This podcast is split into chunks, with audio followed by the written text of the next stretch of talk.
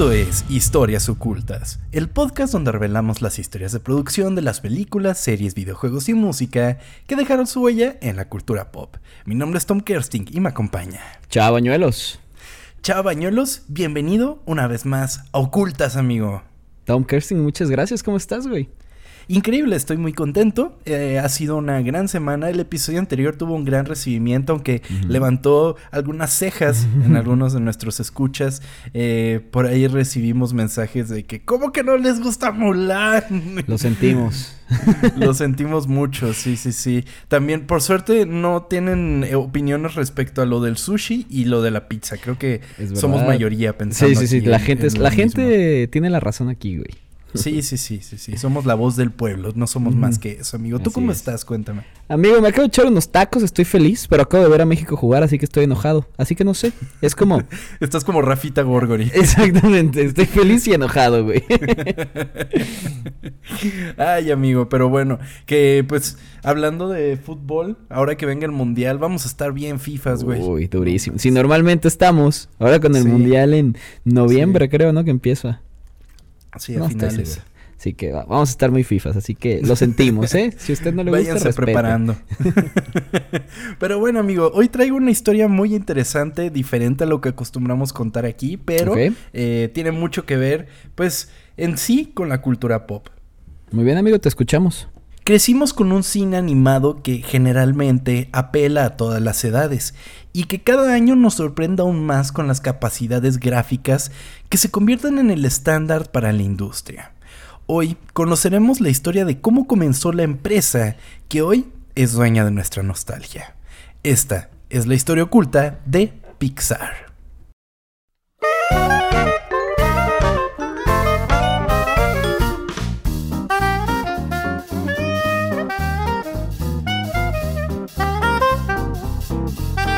Ok, muy interesante, güey. ¿Acaso esto es porque se va a estrenar la de Boss? Es correcto, la de Boss Lightyear. Es correcto. Entonces dije, qué buen momento para contar cómo comenzó Pixar y pues de alguna manera una de las eh, empresas que marcan tendencia en cómo se hace la animación y particularmente la más exitosa, me atrevo a decir. Sí, claro, y que cualquier niño o casi gente de nuestra edad ama, ama Pixar, ¿no? Y es que nosotros particularmente tenemos toda una vida de ver películas de Pixar. Porque literalmente empezaron cuando nosotros nacimos. Entonces es ah, como de desde muy chiquitos viendo esas películas y pues ya. Que te iba a preguntar cuál es tu top 3. Mi top 3 de películas de Pixar. me gusta mucho Los Increíbles. Ajá. Me gusta mucho eh, Onward. Onward se convirtió en mm, una de mis, favoritas. Siempre que veo como cosas de esa película me acuerdo de ti. que lloraste durísimo, ¿no? Sí, güey. Luego cuento la, la, anécdota. Y también, pues, Toy Story, amigo. Es que Toy Story... Dudo mucho en poner Toy Story 1 o Toy Story 3. Porque Toy Story 3 me pegó muchísimo más. Pero creo que ese sería como mi top 3, amigo. Es que también Toy Story 3 ya estás más, pues, más grande, ¿no? Totalmente. Y, ese... Sí, sí, sí. Y como les decíamos, estábamos en la edad. Entonces, cuando llega Toy Story 3, nosotros estábamos en el mismo proceso que Andy. Sí, sí, sí, sí. Pesadísimo. Entonces, quizás por ahí pondría la 3 arriba de las demás. Pero bueno, amigo, ¿y tú? Cuéntame. Yo iría por Cars 3. el buen dinosaurio. Y. Mm, ¿Cuál otra está de la verga? Valiente, ¿no? y buscando a Dory, güey. no, yo, o sea, no, este. Monster Inc. siempre ha sido de mis favoritas, güey. La neta, es gran, una película, que me gusta mucho. Em, igual, Toy Story 1 y Toy Story 3. Y.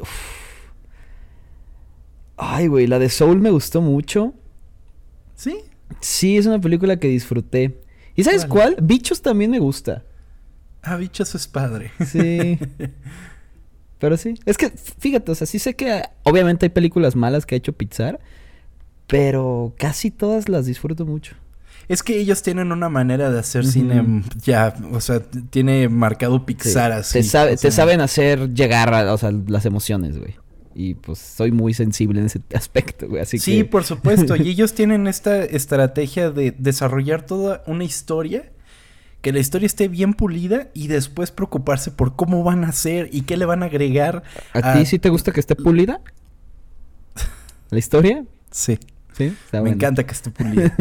eh, y, y bueno, el punto es que ellos tienen esta manera en la que no solo impresionan por cómo hacen las películas, que yo creo que eso ya es para los muy clavados de, ver eh, y pensar cómo chingados lograron hacer eso, ¿no? Y cada película se superan y llevan más al límite las posibilidades de hacer animación. Y bueno, eh, y la historia no queda atrás, porque al final de cuentas, como decía en la introducción, generalmente son historias que cautivan a, a adultos y a niños y a veces más a los adultos que a los niños. Es una cosa muy extraña. Sí, porque sí te meten como historia que pues sí es un poquito más profunda. Pero no quitan lo, lo cabrón que se ve, güey. Un niño, pues, que quiere ver colores, ¿no? Es como que, no mames, o sea, y es visualmente es impresionante todo lo que hacen y se superan en cada una, güey. Sí, sí, sí. Pues bueno, amigo, te voy a comenzar a contar esta historia. Va. Eh, pues la historia de Pixar se remonta al momento en el que jóvenes programadores descubrieron una nueva posibilidad de hacer arte, la creación de películas animadas digitalmente. Eventualmente, estos nuevos conquistadores de tecnología se preguntaron quién sería el primero en crear la película. Un término al que se referían cuando pensaban en la posibilidad de hacer un largometraje creado totalmente en computadora. En algún momento dijeron, ¿sabes qué? Podemos hacer por computadora imágenes y podemos hacer que esas imágenes sean 3D. Entonces, en algún momento estas imágenes 3D van a poder hacer una, una, película completa. O sea, se estaban pensando a futuro en las posibilidades, porque ahorita te estoy hablando de los 70, amigo. sí, te iba a preguntar eso de cuándo. Y ahorita es como... Sí, sí, sí bien fácil pensar en eso, ¿no? Qué sí, o sea, ahorita cualquiera puede hacer una peliculita en, en, en, cualquier programa, ¿no? O sea, y, y, es, tan abierto el conocimiento y, y, las facilidades que tenemos que inclusive no tienes que tener un grandísimo conocimiento para entender la, la, las, por lo menos el funcionamiento de los programas. Sí, ya te metes a YouTube y un hindú te lo está explicando, güey. Sí, sí, sí. O alguien que extrañamente tiene una voz más aguda que tú y piensas que es un niño y dices, wow, estoy tomando clases de pues, eh, esta visión, sí, esta visión comenzó a solidificarse en el Instituto de Tecnología de Nueva York a partir de 1975. El propietario del instituto, Alexander Schur, contrató a Ed Catmull, a Malcolm Blanchard y Alvy Ray Smith, y poco después agregó a David DiFrancesco. DiFrancesco y Ray Smith eh, habían estado usando y desarrollando un software que manipulaba píxeles y Blanchard había estado involucrado con un software diseñado para construir objetos geométricos en 3D de la Universidad de Utah. Ok, los inicios del 3D entonces. Totalmente, porque si te das cuenta, unos eh, estaban diciendo, bueno, podemos modelar esto, ¿no? Podemos hacer un modelo en 3D, lo que sea, un objeto como tal, ¿no? Y los otros estaban usando eh, software que manipulaba píxeles. Entonces, de alguna manera están, eh, obviamente, ya la, creación y de, elementos geométricos, pues ya es una cosa por sí misma. Pero esto de manipular píxeles, pues eran los principios de lo que es un render, amigo. O sea, es como estaban ya diciendo, bueno, podemos hacer una imagen a partir de este objeto geométrico y presentarlo como tal. Wow. a los cuatro se les encomendó descubrir cómo incorporar computadoras en el proceso tradicional de animación, que desde 1915 había evolucionado relativamente poco tomó una cantidad extraordinaria de tiempo y talento con equipos de animadores dibujando y luego pintando fotogramas individuales a mano, y estaba claro que las computadoras al menos podrían hacerlo más fácil, si no hasta automatizar muchos de los pasos.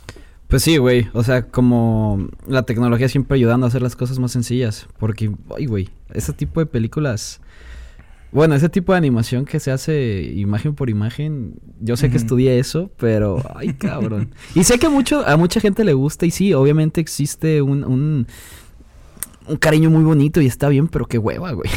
Sí, pero ya, o sea, pero ya era algo que se estaba convirtiendo en obsoleto. O sea, ya inclusive ahora dibujar en una hoja de papel y animar de esa manera, pues es muy raro que pase. O sea, si algo es animado tradicionalmente, entre comillas, generalmente es con un software que te permite hacer eso. O sea, si bien eh, estás utilizando una computadora, están dibujando sobre esa computadora, ¿sabes? Sí. Pero, pero sí, ¿no? En aquel momento era todavía de que, ok, tenemos el cel transparente, lo tenemos que poner en esta máquina, atrás el fondo, tomamos la foto y ya está listo trae el otro. O sea, era un proceso. Que por más que ames animar y ames dibujar, llega un momento en el que es tedioso, ¿no? Sí, es muy tedioso, sí. Ay, las clases de animación tradicional. qué feo fue eso. un saludo a Sergio, güey. Saludos. Sí. Pues en cuatro años, amigo, ese núcleo de trabajo de solo tres personas, pues ya eran más de 12, quienes produjeron un corto de 22 minutos utilizando la tecnología de animación de celdas asistida en 1979. 22 minutos es bastante, ¿no? Sí, sí, sí, o sea, o sea, 22 minutos ya como, pues, 22 minutos ya califican como un cortometraje.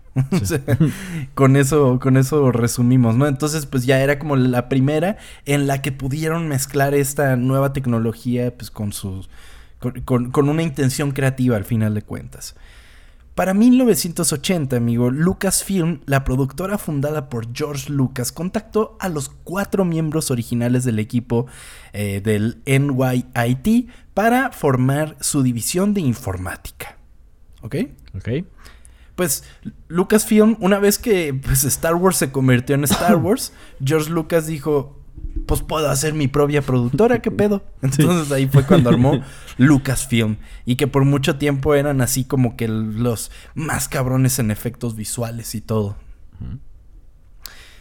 Pues eh, esta división nueva se encargó de informatizar la edición, el diseño y la mezcla del sonido, los efectos especiales y la contabilidad de los libros de la empresa. Ok. o sea, prácticamente les dijeron, a ver, mete todo esto en un Excel, güey, a ver qué pedo. pues en Lucasfilm se continuó desarrollando software necesario para películas tridimensionales generadas por computadora. Esto conllevaría a la creación de hardware, particularmente una computadora llamada Pixar Image Computer, que podía ejecutar sus cálculos cuatro veces más rápido que los sistemas comunes. Ok, ¿esto creado por Lucasfilm entonces, con los cuatro que llamaron? Es correcto, es correcto. O sea, ese equipo... eran buenos los güeyes, ¿eh? Sí, sí, sí. Eh, lo que tengo entendido, como que varios se fueron para distintas ramas, pero en sí, la Pixar Image Computer fue, fue una creación de ellos, ¿no? Ok. Eh, entonces, ¿qué es lo que pasa con la Pixar, con la, con la Pixar Image Computer? Pues, eh, cuando tú estás rendereando, lo que necesitas es que tu computadora esté haciendo miles de cálculos al mismo tiempo. O sea, no es como tan fácil como tomar una foto, porque hay que calcular. Cuando estás haciendo 3D, la computadora y conforme han avanzado los, los, los programas para renderizar, pues más tardados son en cuanto tienes una compu más vieja, ¿no? O sea, sí, claro. necesitas de que nada más le picas render y ya se chingó. Sí, sí, sí, que no pueden tocar la computadora. ¿Te acuerdas cuando alguien estaba haciendo renders que ponía no apagar? Sí, render, claro, claro que me acuerdo. Luego también me pasaba mucho que eh, había esta teoría de que si dejabas en mayúsculas la computadora, rendereaba más rápido. ¿Neta? No sabía eso. Y después descubrí por qué es. ¿Por qué? Pero no estaban rendereando 3D, estaban rendereando en After Effects. En After Effects, si tú tienes el block mayús activado, no te muestra el preview. Lo que quita un poco del procesamiento para el render, ¿no? Entonces sí lo hace un poquito más rápido. Ok pero ya era muy exagerado de que me mandaban mensaje y, perdón, es que estoy rendereando y gritándome así, ¿no? mayúsculas. Sí. Pues, eh, sin embargo, los efectos por computadora tardarían en aparecer en el cine, hasta que en 1982 aparecería una secuencia CGI de un minuto en la película Star Trek 2, La ira de Khan. Un minuto. Un minuto. ¿Y ya viste eso? ¿Lo has visto? No, no la verdad no lo busqué, amigo. Ok. A ver cómo se ve. Hay que buscarlo. vayan a las redes sociales para que vean cómo se veía. Sí. Y seguramente se veía bien culero. seguramente sí. 1982, imagínate. Sin embargo, poco tiempo después, el grupo de gráficos por computadora, que ahora contaba con 40 personas, amigo, recibió la noticia de que la división de computación estaba en riesgo. No mames, ¿por qué? George y su esposa Marcia Lucas se divorciaron en 1983. Debido a esto, George perdió la mitad de su fortuna de la noche a la mañana. Esto dio como resultado que la división de informática se dividiera en distintas unidades que podrían venderse, todas excepto Games Project, que se convertiría eventualmente en LucasArts. Por eso, cuando se casen, háganlo cada quien con sus bienes, ¿no? Porque luego les pasa esto. Y a ver, ¿por qué se divorciaron? Platícame. Ay, no sé. ah, ya me sentí ventaneando, güey. pues Albi Ray Smith estaba preocupado y entró en la oficina de Ed Catmull para decirle, vamos a ser despedidos. George nunca entendió realmente quiénes somos y ya no puede pagarnos. Sería un pecado dejar que esta empresa de clase mundial y que el grupo se disperse empecemos una empresa para darles un hogar. Entonces ah, estos güeyes que dijeron, ¿sabes qué? Nos va a llevar la chingada. Vamos Hay que hacer algo nosotros. Ajá, este equipo que es tan chingón. Vamos a hacer algo nosotros. Exacto. Pues tenemos talento y lo podemos lograr, güey. Eh, no necesitamos que este güey nos esté pagando, ¿no? Sí, sí, sí. Vamos a hacerlo por nuestro lado.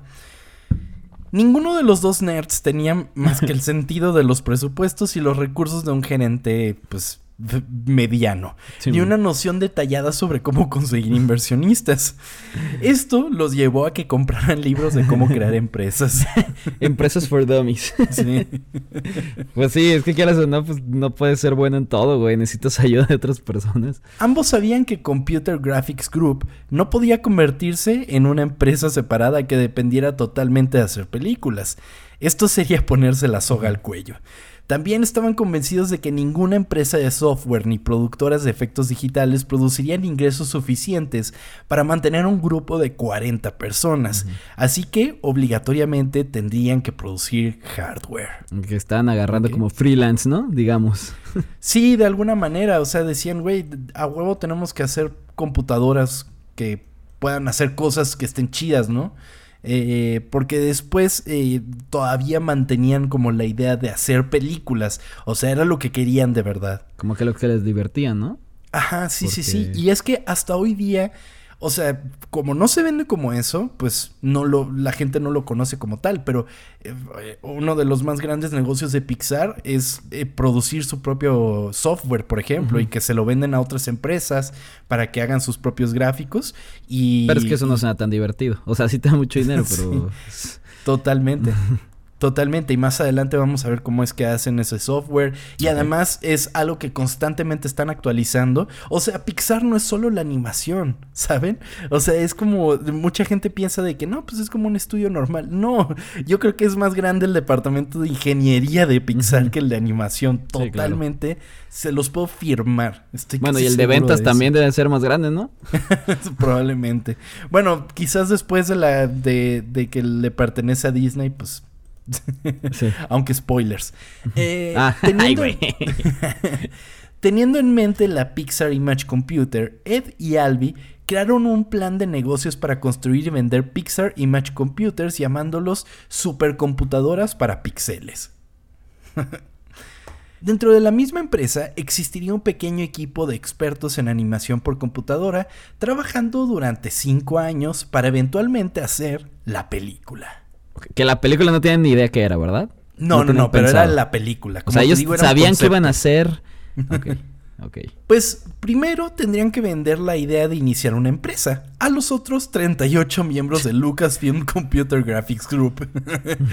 Ambos describirían claramente el plan, enfatizando que cada empleado sería propietario de una parte de la nueva empresa, independientemente de la descripción del trabajo. Ok, pero aquí es como, vamos a ver si funciona, si no funciona nos quedamos sin dinero, ¿no? Convencerlos sí, de pero... eso. Pero cuál es, o sea, pero pues tu peor es nada, güey. O sea, si dicen que ya te van a cerrar tu, tu departamento, pues ah. antes que ir a buscar suerte a otros lados, pues dices, güey, si me van a dar una parte de la empresa de alguna manera, pues puedo arriesgarme, ¿no? Porque no les estaban pidiendo como, como un, o sea, no les pedían como un, una inversión a ellos, más bien que se mantuvieran como grupo y eso los llevaría a tener una parte de una empresa, güey. sí, y supongo que todos esos güeyes sabían de la capacidad, así que dijeron, bueno, está bien. Sí. Tenían sus ahorros por si acaso. Sí, y además, pues, como tú dices, o sea, tenían una idea de que podía resultar en algo, ¿no? La película. La película. Luego, Ed Catmull y Albi comenzarían la tarea de encontrar fondos para una nueva empresa, comenzando por inversionistas de capital de riesgo. Sin embargo, no encajaban en su idea de una startup de capital inicial y todos los rechazaron. Todos los 35 inversionistas que consultaron. hubieran ido a Shark Tank, güey, a lo mejor ahí les daban algo. Es que supongo que no vendían bien la idea, güey. Pues esos cabrones no saben, o sea, ¿cómo vas a vender eso? Si eres un cabrón que se dedica a hacer hardware y software, güey, no sé si sepas muy bien cómo vender algo, güey. Sí, sí, sí. Pues eventualmente idearon una asociación estratégica con una gran corporación. De los 10 con los que se hablaron seriamente, 8 los hmm. rechazaron. Sin embargo, se realizaría una asociación con la división de General Motors, que anteriormente había sido una empresa separada, Electronic Data Systems, y además entraría en este trato la empresa Philips. Y sí, son exactamente las que están pensando. General Motors, las de coches, y Philips, las de los foquitos y electrodomésticos. Las de todo. sí. Ok, pues eh, nombres grandes, güey. Sí, y suena raro, ¿no? ¿Por qué tendrían que meterse esta gente con Pixar? Pues General Motors vio la tecnología como una forma de reemplazar su costosa técnica de modelado con arcilla para los diseños de autos nuevos. Pues sí, ¿Ok? es cierto. Philips, que se asoció con General Motors para compartir la carga financiera, estaba interesado en la tecnología de renderizado para generar vistas internas tridimensionales de seres humanos a partir de tomografías computarizadas. No mames, que no existía en ese entonces. No.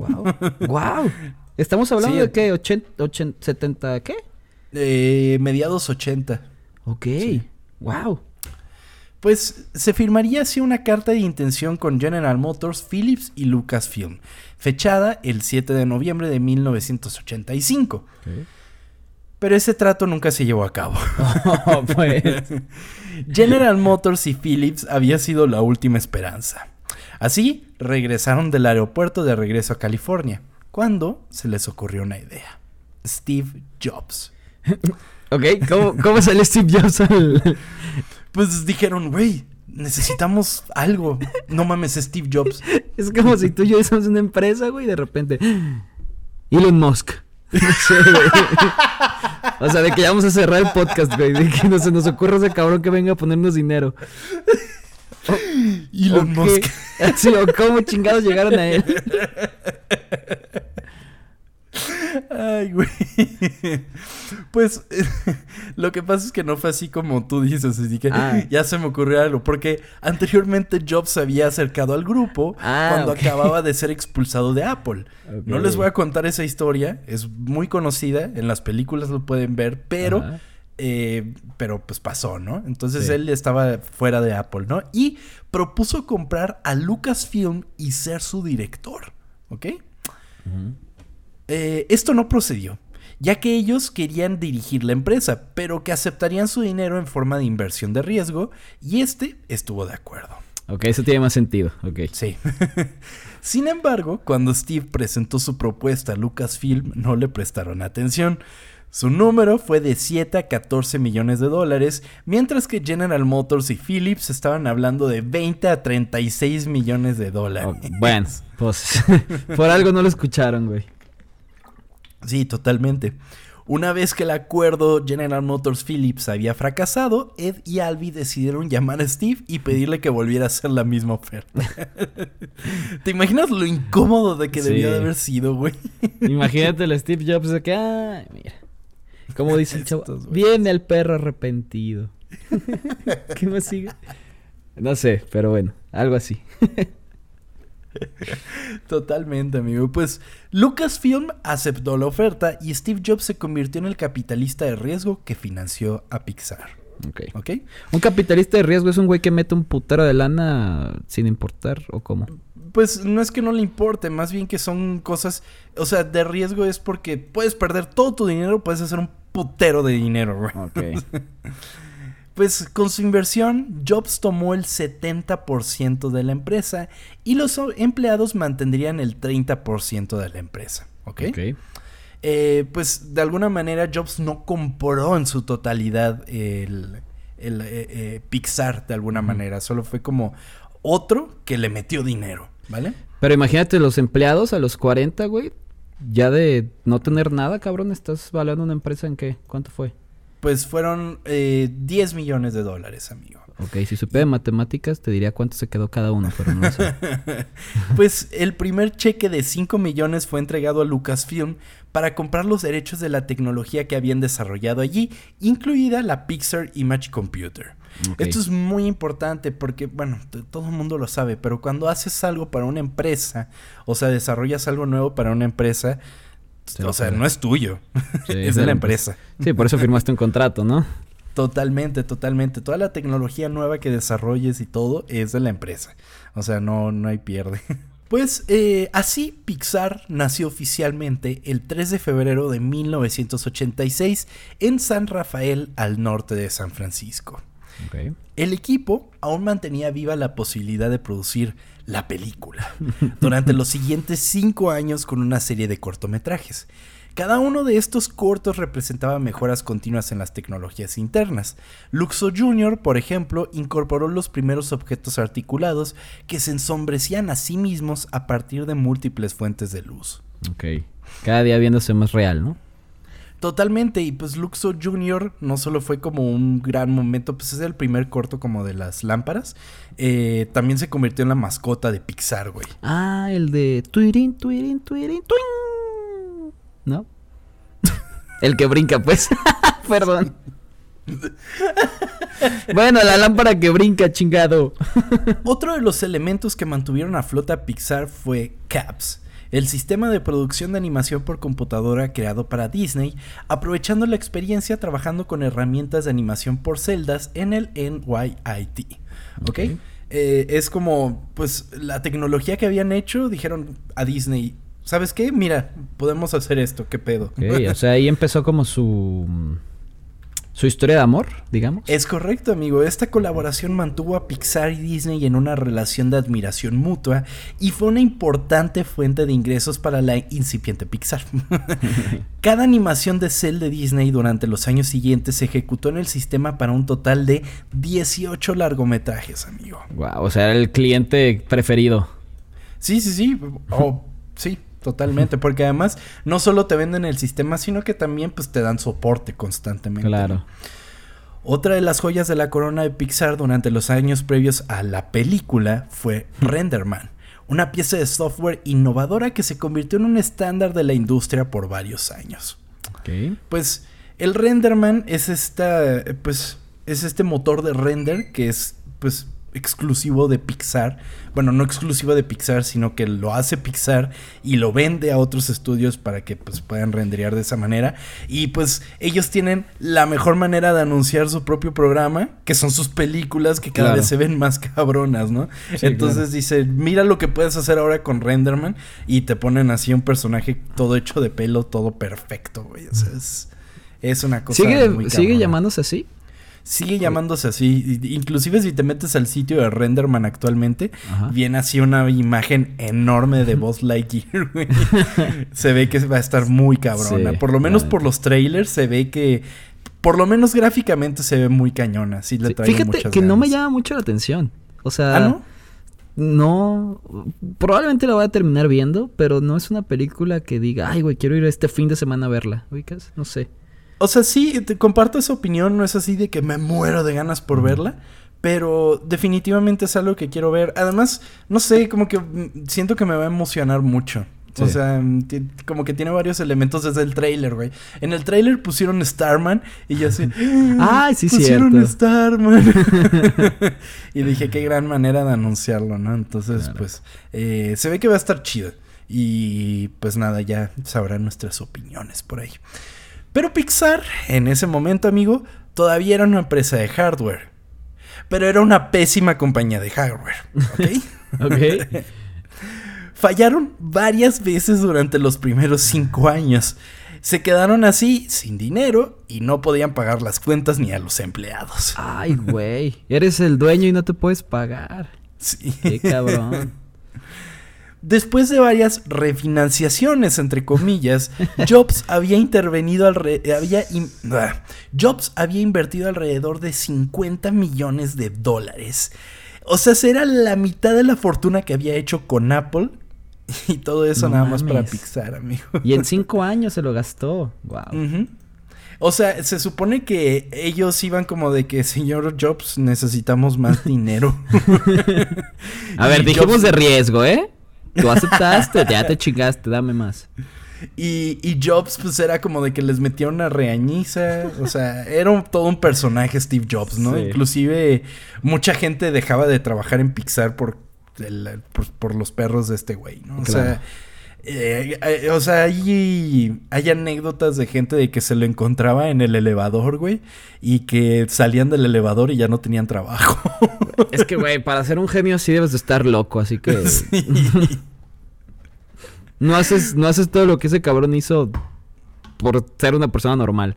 Sí, yo creo, yo creo, tienes que tener mucha visión. Pues el 6 de marzo, amigo, de 1991, en el quinto año de Pixar, finalmente Steve Jobs compró la empresa a los empleados por completo. Sí, o sea, el 30% se los compró a todos y cada uno y ya se quedó él con, con el 100% de la empresa. Ok. Pero Pixar todavía estaba en serios problemas financieros. Probarían todo tipo de formas de ganar dinero, como un negocio de producción de comerciales de televisión, pero ninguno de estos esfuerzos tenía suficiente capacidad de producción de ingresos como para siquiera esperar pagar los gastos operativos de la empresa. Wow, ¿cómo le hicieron para sobrevivir? Ay, pues tuvieron que hacer de todo, amigo. Pero el costo de la potencia de procesamiento pues eventualmente empezó a bajar, amigo, conforme las computadoras mejoraban, los costos bajaban y pues el poder de procesamiento aumentaba en cada uno de ellos, ¿no? Y pues finalmente la película era económicamente factible. Y Disney dio un paso al frente para financiarla, salvando la inversión de Steve Jobs y salvando la compañía. Eh, Pixar había hecho un trato de 26 millones de dólares con Disney para producir tres largometrajes animados por computadora en 3D. 26 millones por tres. Por tres, ajá. Ok. Eh, pues si quieren conocer más a profundidad esta historia, pues también pueden complementarlo con el episodio de Toy Story 2. Pero ese es de los primeros episodios que hicimos. Durante los siguientes cuatro años, Pixar completó la película, o más bien llamada Toy Story, y se estrenó en 1995. Toy Story, la cual contaba con un presupuesto de 30 millones, se convirtió en un éxito mundial, recaudando más de 360 millones de dólares. No mames, ahí sí el Steve Jobs dijo, Ay, güey. Totalmente, amigo, pero pues muy poco era para Pixar, la mayoría era para Disney, amigo. bueno, sí, sí. ahora, ahora vamos a entrar en el mundo de la relación Pixar y Disney porque siempre pensaba, siempre que veíamos las películas era la nueva película de Disney Pixar. No dudo que haya gente que pensaba que Disney Pixar era solo una empresa, pero no. Lo que pasaba con el trato es que Disney invirtió dinero, pero ellos tenían eh, los derechos de distribución de lo que producía Pixar. ¿ok? En sí no era como de que les pertenecía a Pixar en un principio. Ok. Pixar y Disney eventualmente tuvieron desacuerdos luego de la producción de Toy Story 2. Originalmente pensada como un lanzamiento directo a video y por lo tanto no formaba parte del acuerdo de tres películas de Pixar.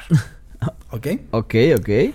Para conocer más de esta historia, pues está en nuestro episodio de Toy Story 2 que está muy interesante no solo por esto, sino porque hay varias cosillas por ahí que dices, ah, no manches.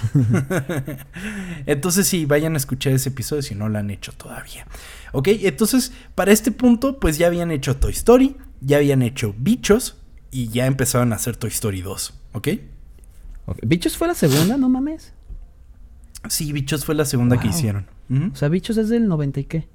98, creo. Ok, y después sigue tu Story 2. Ajá, del 99. Ok, ok. Pixar exigió que la película se contara para el acuerdo de tres películas, pero Disney se negó a pesar de que los primeros cinco largometrajes de Pixar recaudarían colectivamente más de 2.500 millones de dólares, lo que equivale al promedio bruto por película más alto de la industria. O sea, Disney no pensaba que eso iba a pasar. No. ok. Aunque rentable para ambos, Pixar se quejó más tarde de que el arreglo no era equitativo. Pixar estuvo a cargo de la creación y producción, mientras que Disney se encargaba del marketing y la distribución.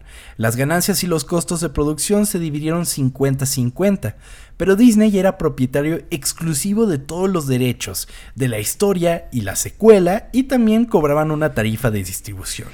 Es que a ver, sí suena un poquito como disparejo, pero pues si no hubiera sido por Disney, Pixar no hubiera hecho nada, ¿no? Pues sí, amigo, pero tanto como para que todo lo que hacen les pertenezca. pues es como, ah, bueno, pues no hago nada. Es que, es que eso lo entiendo si Pixar le perteneciera a Disney. Pero esto me parece una relación abusiva, amigo. Es como de que eh, Pixar hace todo, nosotros nada más tenemos eh, pues, la distribución, nos encargamos del marketing y pues ya la chingada, ¿no? Mira, a lo mejor sí suena abusivo, pero siento que puede ser justo en las primeras películas. O sea, de que las primeras tres. Ya después sí cambiar este. Pues este acuerdo. Pero sí las primeras yo creo que sí, porque Disney, si no hubiera sido por Disney, pues estos güeyes no hubieran existido. Pues puede ser, amigo, pero la verdad es que las cosas se complicaron. Las dos empresas intentaron llegar a un nuevo acuerdo a principios de 2004. El nuevo acuerdo sería solo para la distribución, ya que Pixar tenía la intención de controlar la producción y poseer las propiedades cinematográficas resultantes. La compañía también quería financiar sus películas por su cuenta y cobrar el 100% de las ganancias, pagando a Disney solo la tarifa de distribución del 10 al 15%. O sea, Pixar no podía hacer sus películas por sí mismos, o sea, sin Disney. No, claro, en este punto ya se podía. Ok. Ya, se, ya podían hacerlo. Y lo único que necesitaban de Disney era como de que pues tú distribúyelas. O sea, nosotros las producimos, pero no tenemos el alcance que tú tienes como Disney. Lo cual es una cuota de distribución que generalmente es lo que se paga, el 10 al 15%. O sea, era, era un trato justo, entre ya comillas, más justo. ¿no? Más importante aún, como parte de cualquier acuerdo de distribución con Disney, Pixar exigió el control de las películas que ya estaban en producción bajo su antiguo acuerdo, incluida Los Increíbles y Cars. Disney consideró estas condiciones inaceptables, pero Pixar no cedió. Wow. No sé por qué esto va a terminar como ay, Disney de que ay, sabes que ya mejor te compro completamente, ya me tienes harto. Ay, amigo. Los desacuerdos entre Steve Jobs y el entonces presidente y director ejecutivo de Disney, Michael Eisner, hicieron que las negociaciones fueran más difíciles de lo que hubieran sido de otro modo. Se derrumbaron por completo a mediados de 2004 y Jobs declaró que Pixar estaba buscando activamente socios que no fueran Disney. Pixar no entró en negociaciones con otros distribuidores. Después de una larga pausa, las negociaciones entre las dos empresas se reanudaron tras la salida de Eisner de Disney en septiembre de 2005. Y mientras estaba todo este desmadre, hicieron películas, ¿no? Me imagino Monster Inc. Seguían produciendo, seguían... Es que Los Increíbles y Cars todavía estaban en producción para este punto y estaban en un acuerdo viejo. Lo que querían era ver qué iba a pasar con el acuerdo de las nuevas, ajá.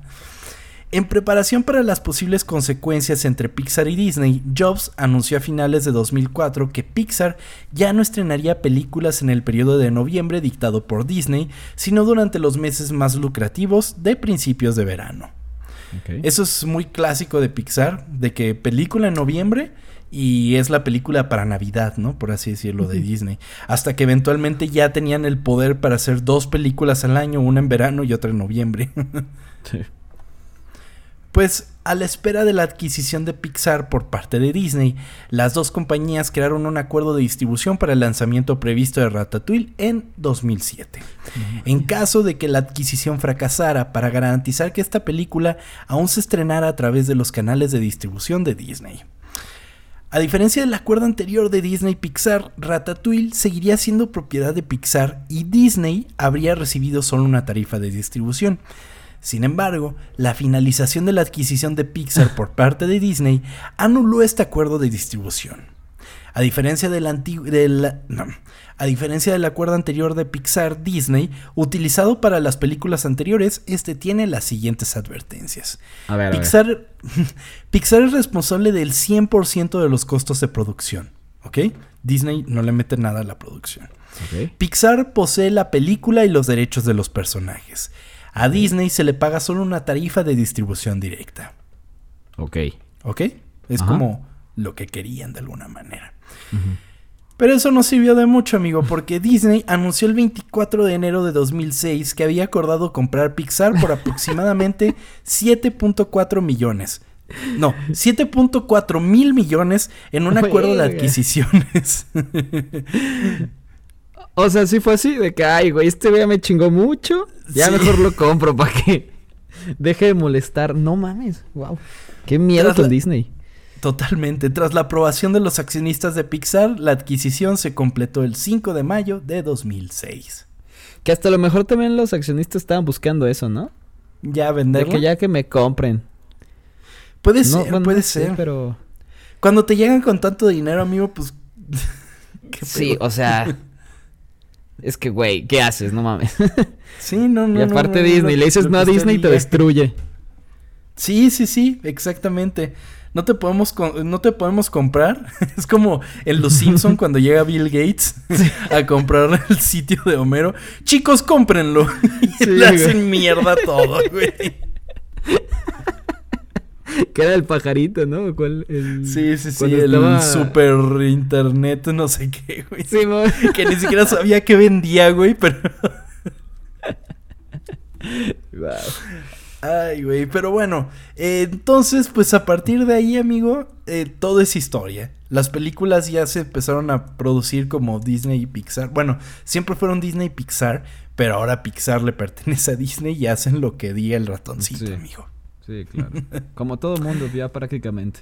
Sí, sí, sí. Menos nosotros, nosotros somos parte de la resistencia. Menos nosotros y este Alejandro Irarragorri que tiene, que está peleando contra Alejandro Rarragorri es el dueño del Atlas y del Santos que tiene una demanda contra Disney. Así que ¿Por qué? gane. Porque Disney tiene pedos con Fox. Bueno, ya ves que compraron a Fox y Fox Sports dirigía, digo, transmitía al Santos y este güey dijo, "Nel a la verga." Y, y se, pues por problemas así de, de transmisión de partidos, güey. Así que los tienen están peleándose con Disney, cabrón. Ok. Ganarle a Disney no sé si este no debe de ser fácil, amigo. No debe ser fácil, pero esperemos pase. No, no, no. Pero es que está muy cabrón, amigo. Yo, yo acabo de entrarle a Star Plus y no mames, están todos los deportes, güey. Está todo. Está, cabrón. O sea, ayer estuvo las eliminatorias de Qatar, luego estaba el tenis, después estuvo las finales. la NBA, güey. Pues tienen todo, güey. por eso son lo que son, es increíble. Y es que sí, y hablando de, competencia de Disney en cuanto a um, animación, ¿quién está?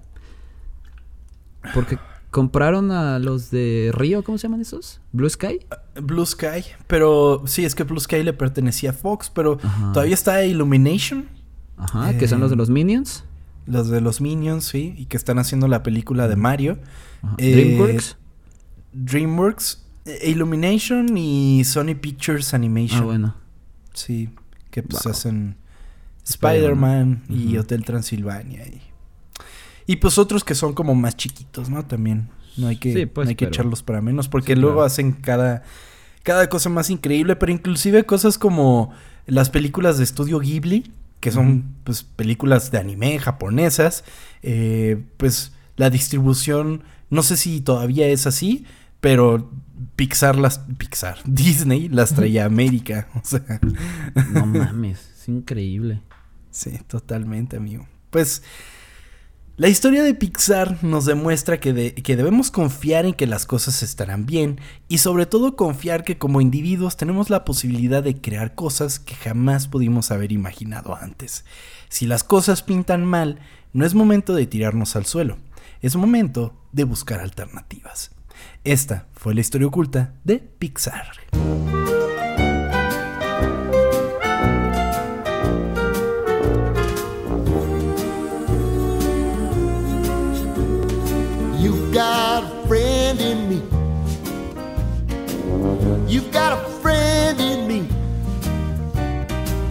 When the road looks rough ahead and you're miles and miles from your nice warm bed.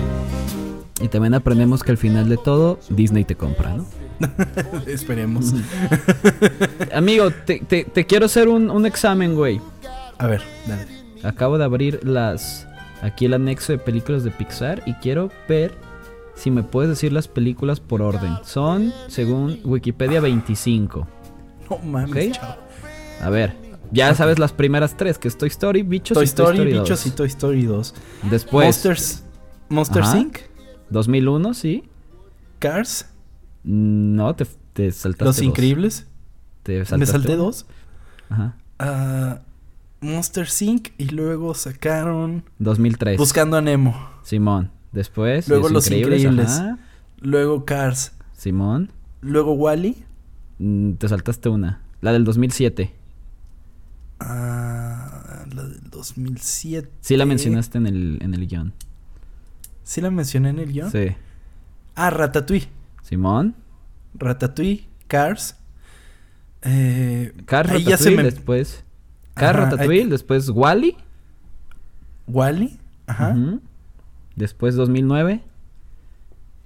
Uh, puta, ahí ya se me empiezan a ya estás, ya creciste, ¿no? un poco. no, este es que sí las vi todas, pero como que en un principio ya era, muy fácil y después cuando empiezan a sacar dos es como sí, ya que sí, porque estoy viendo de que 2006, 2007, 2004 y de repente aquí sacaron en potizo de que los pusieron a Sigue Up. Ah, Up. Up. Mm. Que no te gusta, ¿verdad? No me gusta Up, no. Después en el 2010 sacaron una que te gusta mucho. ¿Cuál? Toy Story 3. ¿Sabes qué deberíamos hacer además de ordenarlas cronológicamente? Deberíamos ponerle una calificación, amigo. Ok, Así Como de 1 a 5. Entonces llevamos Toy Story 1, yo le pongo un 5. 5, igual. Sí. Bichos. 4. Ok. Toy Story 2. Eh, 4. 4, sí. Monster Inc. 5. 5. Sí, sí, sí. Que además Monster Inc. es una película muy importante para mí porque quizás este podcast y a lo que me dedico es gracias a Monster Inc. Porque eh, cuando, cuando compramos un DVD venía con la película de Monster Inc. que era un DVD doble y tenía detrás de cámaras y era todo como de Pixar. Y pues como que de ahí empezó mi fascinación por ver detrás de cámaras y por conocer es de la historia oculta de Tom, ¿eh? Sí, sí, sí, totalmente. ok, entonces Monster Inc. 5 y 5. Ok. Sí. Buscando Nemo. 5. 4.3. Eh, Los Increíbles. 5. Sí, 5, güey. Cars. 4. 4. O sea, cuando, cuando era chiquito me gustaba un chingo. No la he vuelto a ver desde entonces, güey. eh, Ratatouille. 5. 4.5. Wally. Uy. 3. 4. Me estoy viendo muy bien, pero. Dos. ¿Dos? Ay. Es que no me gusta toda la película. Wally me gusta hasta el momento en el que salen los humanos, güey. 3.5, pues. Es verdad. Se me cae muy cabrón una vez que salen los humanos, pero sí. ok, eh, continúa. Op, ¿le vas a dar un 1? Op. 2.5 nada más por la escena del principio, cuando se muere la señora. Eso es lo único. ¡Ay, güey! ¿Qué pedo? Lo único chingón es que. Yo quería ver más muertos en Up. Como que solo se murió una viejita. ¿Qué es esa mamada? este, yo Up le pongo 3.5. Okay. Toy Story 3, 5. 5, 5, 5, 5. Cars 2, menos 3. No mames, Cars 2. Güey, güey, no sé qué pasó ahí, güey. Esa película Se locos. pedo, güey. Sí, sí, sí, pero totalmente. O sea, ¿no has visto ese meme de que eh, Cars 1, carreras, Cars 2, una empresa trata de desestabilizar la economía global y es un y es un cosa como de, de, espías y que no sé qué y no sé cuánto. Y luego Cars 3 carreras. No se volvieron locos güey. No sé qué chingados. Ese es un uno para mí amigo. Sí yo sí le pongo un uno igual no me gusta nada. Eh, Valiente no lo he visto no puedo poner calificación. ¿no has visto Valiente? yo le pongo un 4 ok. Eh, este es 2012 después 2013 Monsters University Híjole, 4.5, me gusta. Yo 4, también me gusta, también, sí. La de Inside Out, ¿cómo se llama en español? Es que eh, intensamente. Intensamente. cuatro. ¿Qué? Ok. Wow. Eh, cuatro. No mames, yo, yo, era un mar de lágrimas con intensamente. Es que mi problema es que lloro mucho. Así que ah, para hacerme llorar a mí es, muy sencillo, así que... No, pero, pero es que, o sea, te estoy diciendo, ya era un mar de lágrimas. Generalmente estoy llorando viendo películas, inclusive anuncios de aseguradoras. Estoy llorando constantemente, pero ahí estaba berreando con intensamente, güey. El buen dinosaurio del 2015. ahí aquí ya empezaron a sacarlas al mismo año. Dobles. es igual, sí. Ni la El buen dinosaurio yo le pongo un 2. Ok. Saludos a Juanqui que la odia. Este... Buscando a Dory del 2016. No la vi. Mejor que un buen usuario, así que le doy un 3. Ok. Cars 3, 2017. Cars 3, no la vi. A mí me gustó, le doy un 3.5. Coco, igual 2017. No, esos son 5, güey. Sí, 5. Coco es muy cabrona, güey. Sí. Los Increíbles 2, del 18. 3. 3.5. Toy Story 4, a ver, aquí me interesa. 4.5. Está cabrón porque mucha gente decía que era como súper innecesaria, pero la película terminó siendo muy buena. Sí, muy buena. Es un gran cierre y súper necesario, me parece. Principalmente para el personaje de Woody. Y también lloraba mucho con esa película. No tanto como la 3, pero sí lloré bastante, güey. 4. Eh, la de Onward, que en español se llamaba... Eh, Unidos. Unidos, es verdad. Tuvo un 17, le vas a poner. un 5, güey. Es que además, no mames, o sea, tocaron fibras sensibles que pocas películas tocan, güey. Y, sí, está claro. Y me acuerdo que terminó la película y estaba berreando, güey, pero así mal pero no, pues todas, güey. o sea, sí, pero, o sea, sí, pero esa no me podía levantar, güey. o sea, estaba ¿De qué? Los de aquel momento, señor. Se puede ir estaba con mi novia de aquel momento y ella me decía, pero, pero, pero no pasa nada, ya vas a estar bien. Que además, yo no sé cómo chingados anduvimos porque, güey, la primera vez que fuimos al cine también berrié porque fuimos a ver Logan, güey. y no, tienes al idiota de Tom llorando como estúpido al final de Logan, güey. y luego, pues ya años después, pues ya fue la, de Unidos, güey. Y no mames, yo estaba inconsolable, güey. O sea, caminaba por el, por, por los pasillos del cine y estaba llorando todavía y no mames.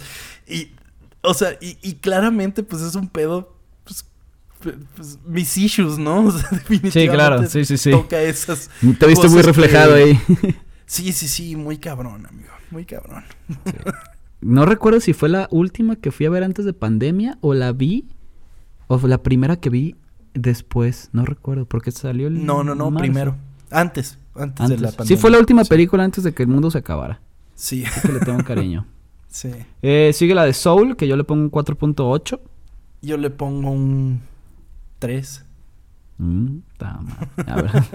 Luca, no la vi. Luca yo le pongo un 2. Ok. Y la de Red, 3.5. La, de Red es un 4 para mí. Sí, está bien. Y ya después sigue Lightyear y Elemental. Esa no sé cuál es. Ah, Elemental es como... Eh, o sea, se supone que es como Zootopia, güey, pero como con los elementos. O sea, que hay gente de agua, gente de wow. o sea, este... Ese meme de que... De Pixar de que... ¿Qué pasaría si el alma tuviera sentimientos. Ahora, ¿qué pasaría si las piedras... sí. No, luego era, ¿qué pasaría si los carros tuvieran sentimientos? ¿Qué pasaría si los peces tuvieran sentimientos? ¿Qué pasaría si los mexicanos tuvieran sentimientos? Qué pendejo. Y estoy viendo que la película que más ha ganado dinero en, es Los Increíbles 2. Wow. ¿Neta? Pues aquí según Wikipedia. Pero worldwide o doméstico? uh, recepción y taquilla, solo dice, no sé. Ok, quién sabe. Wow. y pues recuerden que nos pueden seguir apoyando a nuestra causa, este podcast tan bonito que nos encanta venir a hacer y que ya estamos cerca de los 100 episodios, por medio de la plataforma Coffee. Nos pueden donar un cafecito para continuar produciendo este podcast. Así que, amigo, cuéntame, ¿quiénes fueron las personitas que tan amablemente nos donaron un cafecito para esta semana? De nueva cuenta, muchísimas gracias a Amaranta Cor. Gracias por tu por tu donativo que nos dice gran episodio de Lilo y Stitch. Y por cierto, ya queremos, al menos yo, el de Terminator 2, El Mundo de Big Man o Metallica. Grandes episodios, amigo. El de Terminator 2 es obligatorio que lo tenemos que hacer porque fue un parteaguas en la historia de los efectos eh, por computadora. Que de hecho lo mencionamos hace poco en el de Jurassic Park. Eh, el mundo de Big Man, yo era muy fan, amigo. No sé si tú lo llegaste a ver. Fíjate que no tanto, pero fue, fue a nuestra escuela alguna vez, ¿no? Sí. Como bueno, a nuestra universidad. bueno, a nuestra universidad. Sí. Fue en nuestra escuela cuando estábamos en primaria y él todavía estaba en televisión. ya sé, ya sé. Nunca fui muy fan, pero sí, sí, obviamente lo vi. Ya, y pues Metallica, amigo. Tú no eres muy fan, ¿verdad? No mucho, pero pues siempre me gusta aprender de, cosas, amigo. Eso es todo, amigo. ¿Qué viste? Ah, bueno, pues yo te lo pasé. El avance de Modern Warfare 2 con el cover de J Balvin de Metallica, güey. Sí, cabrón, estuvo muy chingón. Queda muy bien. Es que esa canción me gustó mucho. Que entiendo que porque a mucha gente no le gustó, pero suena bien verga. Suena muy verga. Queda bien en el trailer, sí, definitivamente. Sí, la neta, sí.